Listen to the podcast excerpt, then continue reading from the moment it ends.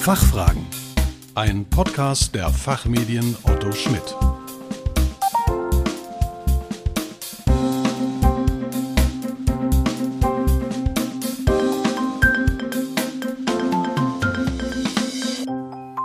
Herzlich willkommen bei den Fachfragen. Sie hören Antworten und Handlungsvorschläge zu aktuellen Themen aus Wirtschaft, Recht und Management. Hier ist Kerstin Pferdmenges. Unser Thema heute Bring Your Own Device.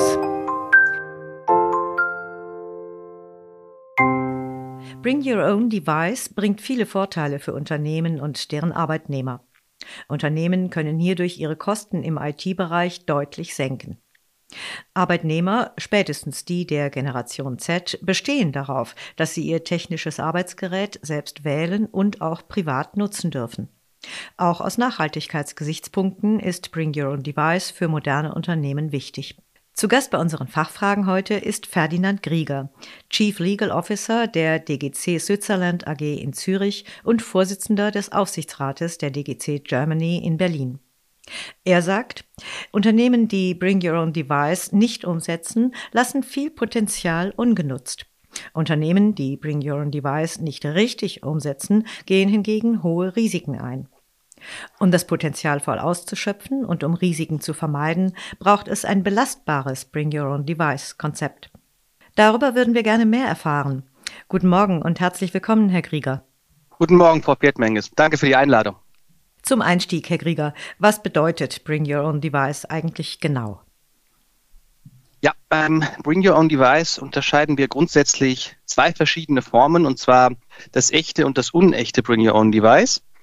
Äh, beim echten Bring Your Own Device ist es so, dass der Arbeitgeber seinen Arbeitnehmern den Einsatz privater Geräte auch zu dienstlichen Zwecken gestattet. Und beim unechten Bring Your Own Device ist es quasi umgekehrt. Also der Arbeitgeber gestattet den Mitarbeitern die private Nutzung dienstlicher Geräte. Und welche Vorteile ergeben sich hieraus für Unternehmen und auch deren Mitarbeiter? Also beim Bring Your Own Device haben wir eine Vielzahl von Vorteilen für alle Beteiligten. Fangen wir hier mal mit den Arbeitnehmern an. Die haben hier den Vorteil, dass sie statt zwei, also einem dienstlichen und einem privaten Gerät, nur eines bedienen und äh, mit sich führen müssen. Mit äh, diesem Gerät sind sie dann zu 100 Prozent mobil und flexibel. Und es handelt sich dabei auch äh, um ein Gerät, was ihnen nicht vorgegeben wird, sondern eines, welches sie sich selber ausgesucht und äh, auch konfiguriert haben, quasi nach ihren eigenen Wünschen. Für den Arbeitgeber ergeben sich hier, wie Sie ja schon eingangs gesagt haben, Einsparmöglichkeiten beim Aufbau und Wartung einer äh, IT-Struktur. Klar, statt alle Geräte selbst kaufen und warten zu müssen, äh, kann, können diese Kosten oder diese Aufwände äh, mit den Arbeitnehmern geteilt oder vielleicht sogar ganz auf äh, die Arbeitnehmer verlagert werden. Ähm, zudem haben Studien ergeben, dass beim Bring Your Own Device die Produktivität und die Mitarbeiterzufriedenheit ähm, deutlich steigt. Und äh, bei Bewerbern, Sie hatten das auch eingangs erwähnt, gerade bei sehr jungen Bewerbern ist es so, dass Bring Your Own Device ein sehr beliebtes Konzept ist. Vor allem ist es aber eins, nachhaltig. Ist ja klar, dadurch, dass ein Betrieb weniger Geräte benötigt, ähm, produziert er natürlich weniger Elektroschrott und verbraucht auch weniger Energie. Und gerade das Thema Nachhaltigkeit ist äh, auch wieder für Bewerber interessant, aber auch für den Kapitalmarkt und bei Investoren.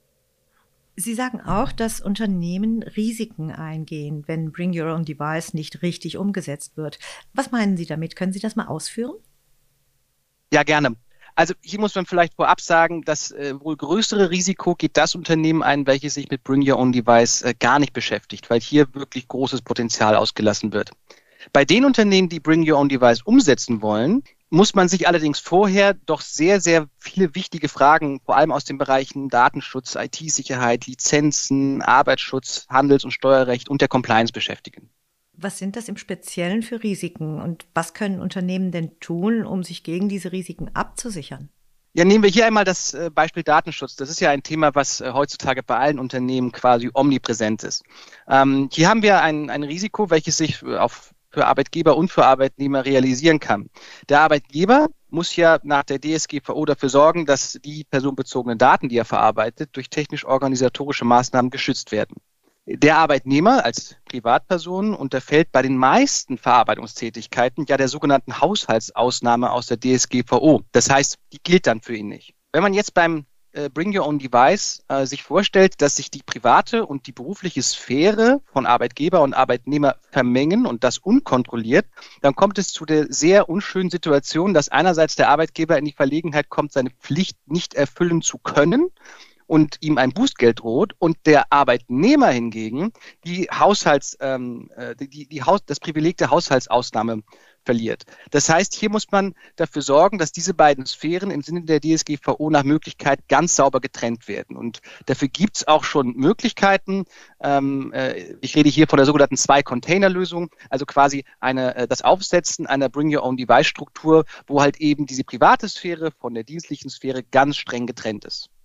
Ja, Datenschutz ist sicher ein sehr wichtiger Aspekt für Unternehmen, der auch in unserem Podcast immer wieder thematisiert wird. Ähm, was ist noch ein großer Komplex beim Bring Your Own Device? Nehmen wir hier als zweites Beispiel mal das Thema äh, IT-Sicherheit. Ähm, es ist grundsätzlich Aufgabe der Geschäftsleitung, also des Vorstands und äh, der Geschäftsführer, dafür zu sorgen, dass präventive Maßnahmen gegen äh, Cyberattacken ergriffen werden setzt die Geschäftsleitung äh, das nicht richtig um, äh, droht ihr die persönliche Haftung. Beim Bring Your Own Device muss also unbedingt darauf geachtet werden, dass die Geräte, die ja weit überwiegend den Arbeitnehmern gehören, äh, regelmäßig sicherheitsrelevante Updates durchführen und so immer optimal gegen Cyberangriffe geschützt sind. Ähm, ein weiterer Punkt, um hier halt eben auch der, dieser Pflicht nachzukommen, nicht gegen Cyberangriffe zu rüsten, ist auch wieder diese Zwei-Container-Lösung. Nicht nur für äh, personenbezogene Daten gilt das, sondern halt eben auch für betrieblich besonders wichtige Daten. Auch dort kann man dafür sorgen, dass betriebliche Daten von Privaten geschützt werden und, ähm, äh, und auch der Zugang zu diesen betrieblichen Daten sollte ähm, äh, kontrolliert werden. Hier sollte man also immer auf eine Zwei-Faktoren-Authentifizierung setzen äh, und auch eine, äh, eine Passwortrichtlinie herausgeben, die dafür sorgt, dass die Mitarbeiter das Passwort, den Zugang zu diesen Daten gewährt, regelmäßig wechseln. Und wie gehen Unternehmen am besten mit den Aufbewahrungspflichten und der Compliance und auch der IT-Sicherheit beim Bring Your Own Device um? Das ist ja jetzt mal abgesehen von Datenschutzthemen für Unternehmen ungeheuer wichtig.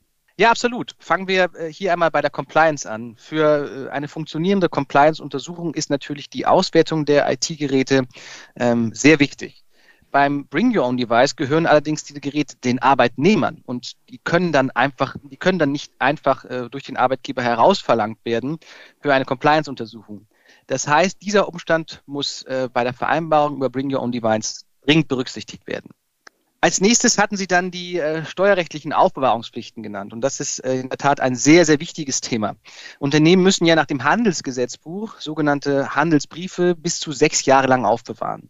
Und zu solchen Handelsbriefen gehören auch Offerten und äh, die Annahme von solchen Offerten. Und nun stellen wir uns beispielsweise mal einen Vertriebsmitarbeiter vor, der alle Kommunikation von seinem privaten äh, Gerät aus erledigt. Dann haben Sie hier das gleiche Problem wie bei der Compliance. Sie haben keinen ungehinderten Zugriff auf diese Handelsbriefe und können damit auch Ihre Aufbewahrungspflicht nicht erfüllen. Auch dafür gibt es natürlich Lösungen. Also wenn man Bring Your Own Device vereinbart, sollte man, ähm, äh, was diesen Aspekt angeht, vielleicht auf ein Programm setzen, welches der Mitarbeiter äh, ausschließlich für betriebliche Kommunikation nutzen darf wo sie dann auch als Arbeitgeber ungehinderten Zugriff drauf haben und ihre Aufbewahrungspflichten, was die Handelsbriefe angeht, erfüllen können. Und das letzte, ja, ganz gewichtige Thema, was Sie genannt haben, ist das Thema äh, Arbeitsschutz. Das kann man hier an einem äh, ganz einfachen und alltäglich zu beobachtenden Beispiel gut erklären. Das Arbeitszeitgesetz macht ja klare Vorgaben zu Arbeits- und Ruhezeiten. Und nun stellen Sie sich jetzt mal einen Arbeitnehmer vor, der in seiner Freizeit auf seinem Privattelefon dienstliche Mails liest und beantwortet. Das ist ja eine alltägliche Situation, die uns allen wahrscheinlich ähm, äh, auch häufig begegnet.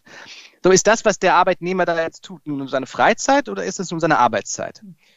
Und äh, Sie sehen schon anhand dieser Frage, dass es schnell dazu kommen kann, dass die Regeln des Arbeitszeitgesetzes und damit auch zu Höchstarbeitszeiten äh, auch ungewollt missachtet werden.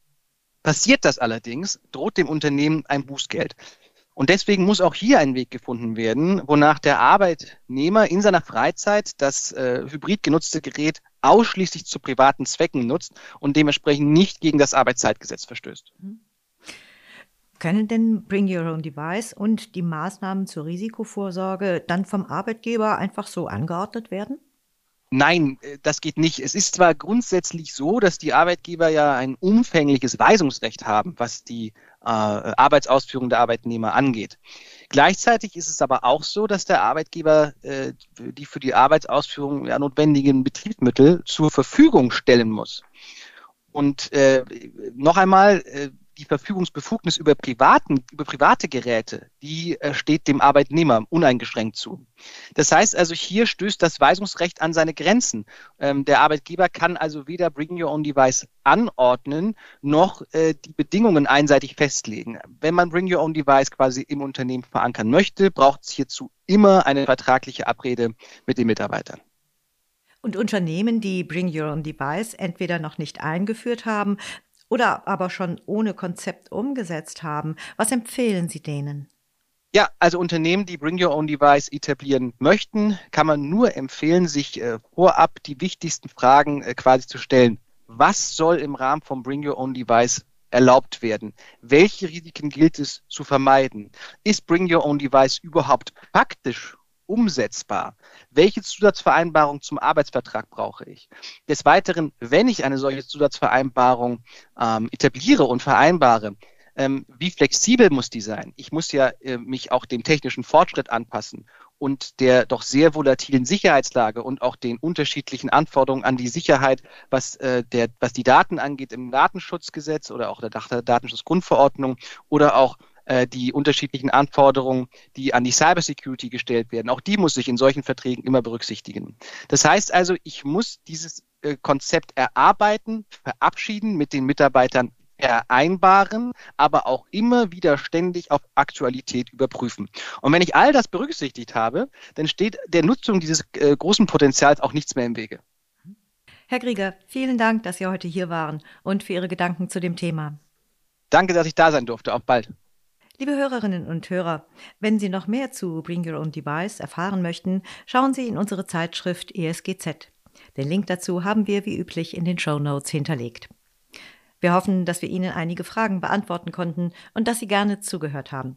Vielen Dank für Ihr Interesse. Tschö und bis zum nächsten Mal.